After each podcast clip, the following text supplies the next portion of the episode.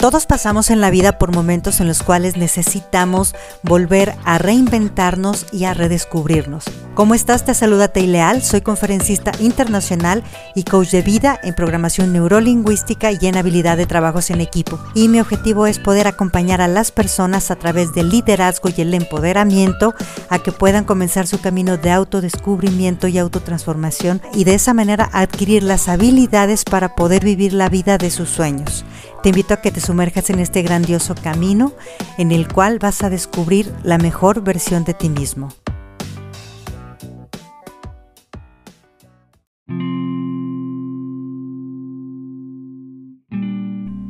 Hola, hola, te saludo en este nuevo episodio tu amiga Leal y te quiero hablar acerca de lo felices que somos cuando tenemos una pareja con quien podemos compartir el amor. La mayoría de los seres humanos anhelamos vivir en pareja. ¿Por qué? Porque ese amor es lo que le va a aportar sentido a nuestra vida y a muchas de las cosas que hagamos. Es a través de esos valores que nosotros vamos construyendo a la hora de compartir con alguien, por lo que nuestra vida va adquiriendo también valor. Recordemos que somos seres de amor y llegamos a este mundo para experimentar el amor.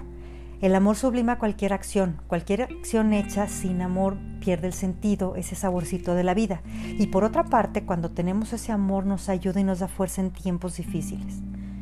Tener una pareja es un regalo maravilloso, es algo que la mayoría de los seres humanos, como te decía, anhelamos, pero por otra parte también lo sufrimos, ya sea que estemos con pareja o no la tengamos. Qué complicados, ¿no? O sea, nos la pasamos sufriendo cuando la tenemos y cuando no la tenemos. ¿Por qué pasa eso? ¿Qué hay dentro de nosotros? ¿Cuál es ese chip que a lo mejor no hemos podido entender? Y dentro de ese chip yo te quiero hablar de otra cosa. ¿Por qué se acaba el amor en pareja? Hay tres motivos. Hay unos que son internos, hay otros que son de creencias y hay otros que son de conducta. Dentro de los motivos internos están los siguientes. Primero, me comienzo a relacionar desde la necesidad de querer que alguien me complete, que venga a reconstruir mis partes rotas, que me ayude a volver a crecer, que me resuelva la vida y que me ayude a vivir. Y ojo, esa chamba es interna. El otro no viene a resolverme las necesidades a mí, no me voy a servir del otro. El otro viene a caminar conmigo y a construir conmigo. Sí, claro, a tener un plan de vida y un proyecto de vida juntos, pero no viene a repararme a mí o a tapar una parte de mí que yo tengo que hacer conmigo mismo y con mi propio trabajo interno. Otro de los motivos internos es que no he aprendido a amarme a mí mismo y pretendo llenar ese vacío emocional con el amor del otro. Nadie está para huecos del otro. Y acuérdate, cuando tú estás comenzando a depender de que el otro venga y te llene un vacío emocional, vas a transformar esa relación en vez de amor en relación de codependencia. Y entonces vas a empezar a exigir al otro que te dé, el otro también a darte, y en vez de amor vas a empezar con una relación como si fuera de compraventa y entonces si tú me das, yo te doy, si no me das, no te doy, si tú te lo mereces, te lo doy, si por qué te tengo que dar si no me diste y empezamos a hacer cualquier bola de ilusiones negativas del amor y empezamos a transformar en ese amor en algo que ni siquiera tiene el nombre del amor. El otro motivo son las creencias. Dentro de estas creencias hay varias. Te voy a hablar de algunas. La primera es que el otro me tiene que aceptar incondicionalmente como soy. En parte sí y en parte no. El amor incondicional es maravilloso, pero si yo escudado en ese amor incondicional es que pues así soy como soy y nunca voy a cambiar, ahí ya te perdiste porque la principal persona con lo que vas a crecer es tu pareja. Esa pareja te va a servir de espejo para saber qué es lo que tienes que trabajar, para que veas tus sombras, para que las integres en tu vida y no es chamba de la persona aceptarlas o cambiarlas. Tú tienes que crecer, somos seres en constante evolución. Otra es que el amor lo soporta todo. A ver, espera. Desde que empezamos a decir soportar ya lo estamos relacionando con lucha y con sufrimiento. Entonces, si a veces no te aguantas a ti mismo porque pretendes que el otro te soporte o te haga, o al revés, si el otro no se aguanta ni el mismo porque lo tienes que soportar tú. Cuando comenzamos a aguantar, a soportar, nos empezamos a dejar de amar primero a nosotros mismos y después a la pareja, y el amor se transforma en sufrimiento. Otra de las creencias que no nos sirven es que el otro es mi media naranja, mi alma gemela, mi complemento. No eres un ser incompleto. Eres un ser completo y tenemos que trabajar en ser cada vez más completos y autosuficientes para que dentro de esa completud nos acompañemos a tener un proyecto de vida juntos. Otra creencia que también nos frustra y nos echa a perder el amor es que cuando nos subimos, cuando nos unimos somos dos que nos convertimos en uno. Discúlpame, o sea, si llegamos nosotros en un envase con un cuerpo, es porque somos personas individuales y tenemos una tarea individual y obviamente un proyecto y un plan de vida en pareja en el cual tenemos que caminar en paralelo, no uniendo nuestras vidas y simbiotizándonos, porque entonces ni tú vas a crecer ni yo voy a crecer. Más vale crecer al paralelo juntos. Cada quien tiene que tener su propia individualidad. Otra de las creencias es que yo voy a poder cambiar al otro. Y ojo, ahí muchas veces nos atoramos. Hay quien dice que las personas cambian y hay quien dice que las personas cambian. Yo te quiero decir que los que es fácil o puede hacerse con esfuerzo es cambiar los hábitos, pero es muy difícil cambiar un rasgo de personalidad que ya está dentro de ti.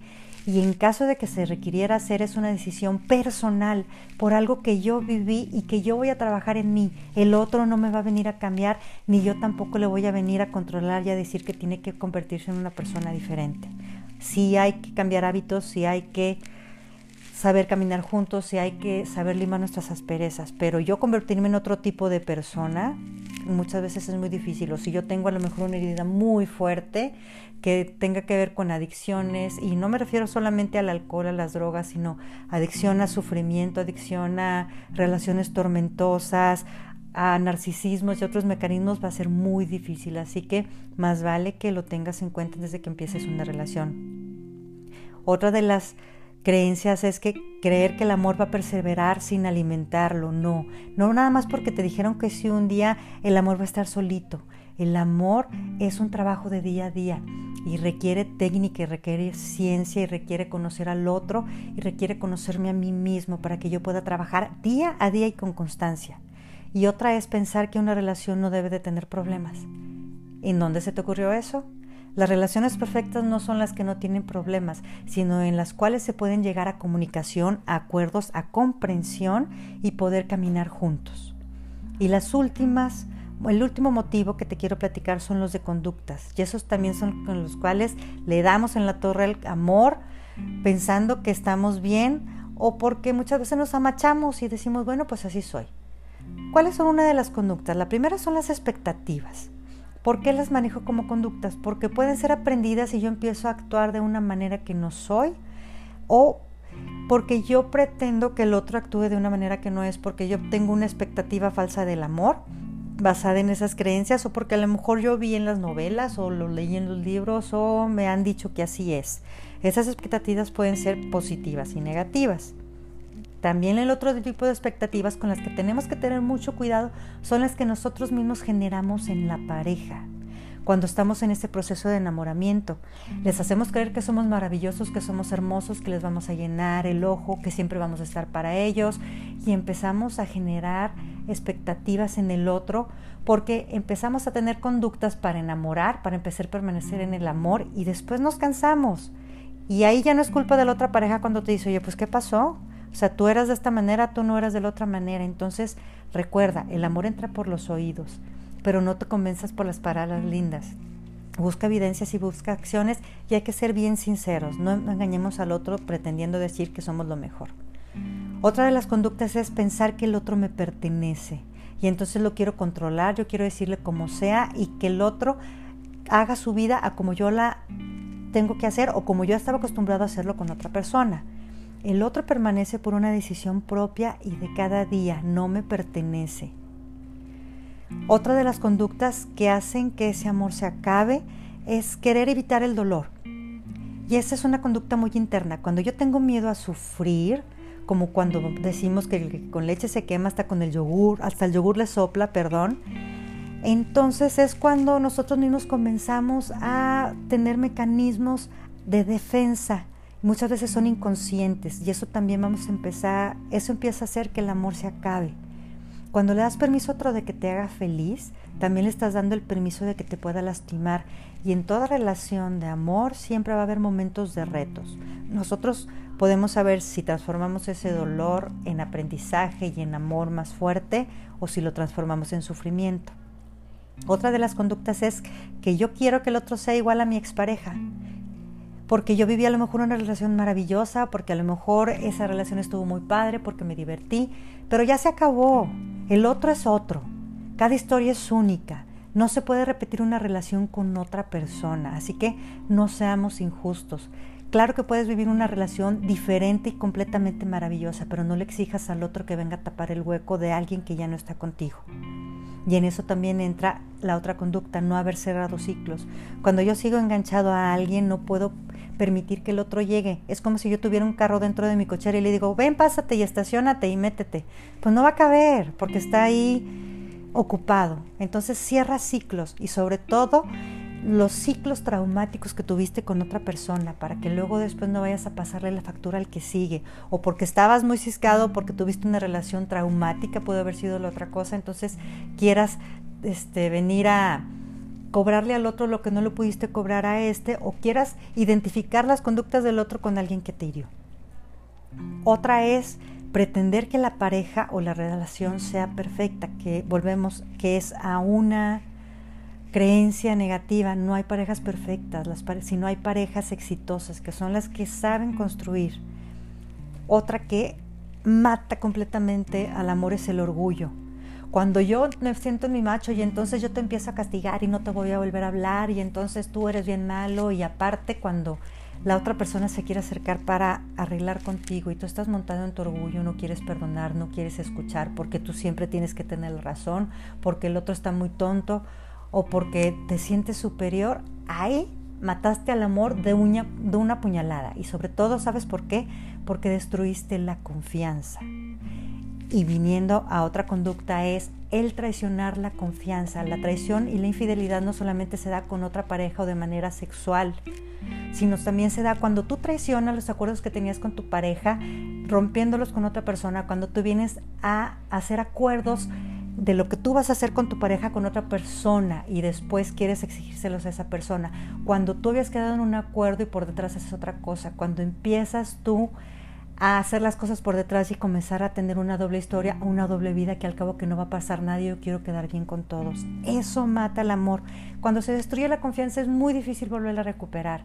Y luego después la, queremos, la destruimos nosotros y queremos que el otro la tenga nada más porque le decimos ay perdón o nos montamos en el orgullo y decir yo siempre estoy bien y entonces desconfiado y entonces cerramos la relación. No hay que ser injustos y hay que saber valorar. Y finalmente la indiferencia. La indiferencia mata al amor. Creemos que lo contrario al amor es el odio y no, lo contrario al amor es la indiferencia. Ese no tener detalles, ese no construir día a día, pero lo peor es ese no me importas. Ese me da igual si estás o no. Ese es no me interesa lo que, te, lo que te guste o no. No me interesa si estás contento, si estás feliz, si estás aburrido. No me interesa lo que tú hagas. No tengo interés en lo que a ti te provoca satisfacción. Y ese vivir con una persona estando solo mata a quien sea. Así que ahora que conoces varios de los mecanismos que matan al amor, te quiero preguntar, ¿qué vas a hacer? ¿Vas a permitir que las cosas sean como si fuera un destino fatal o vas a tomar la responsabilidad? Vale la pena y no solamente vale la pena, vale la alegría, la felicidad, el amor, la paz y la vida poder construir una relación maravillosa con todos sus retos y con todas las bendiciones que vienen después. Así que yo te invito a que seas una persona que valore, que construya y que sobre todo sepa que se merece ser feliz acompañado por alguien que también sea feliz y sea pleno y completo igual que tú. Si quieres lograr ese cambio maravilloso tanto en tu vida personal como en tu empresa, te invito a que vivas coaching. Programa tus sesiones y alcanza tus sueños más grandes.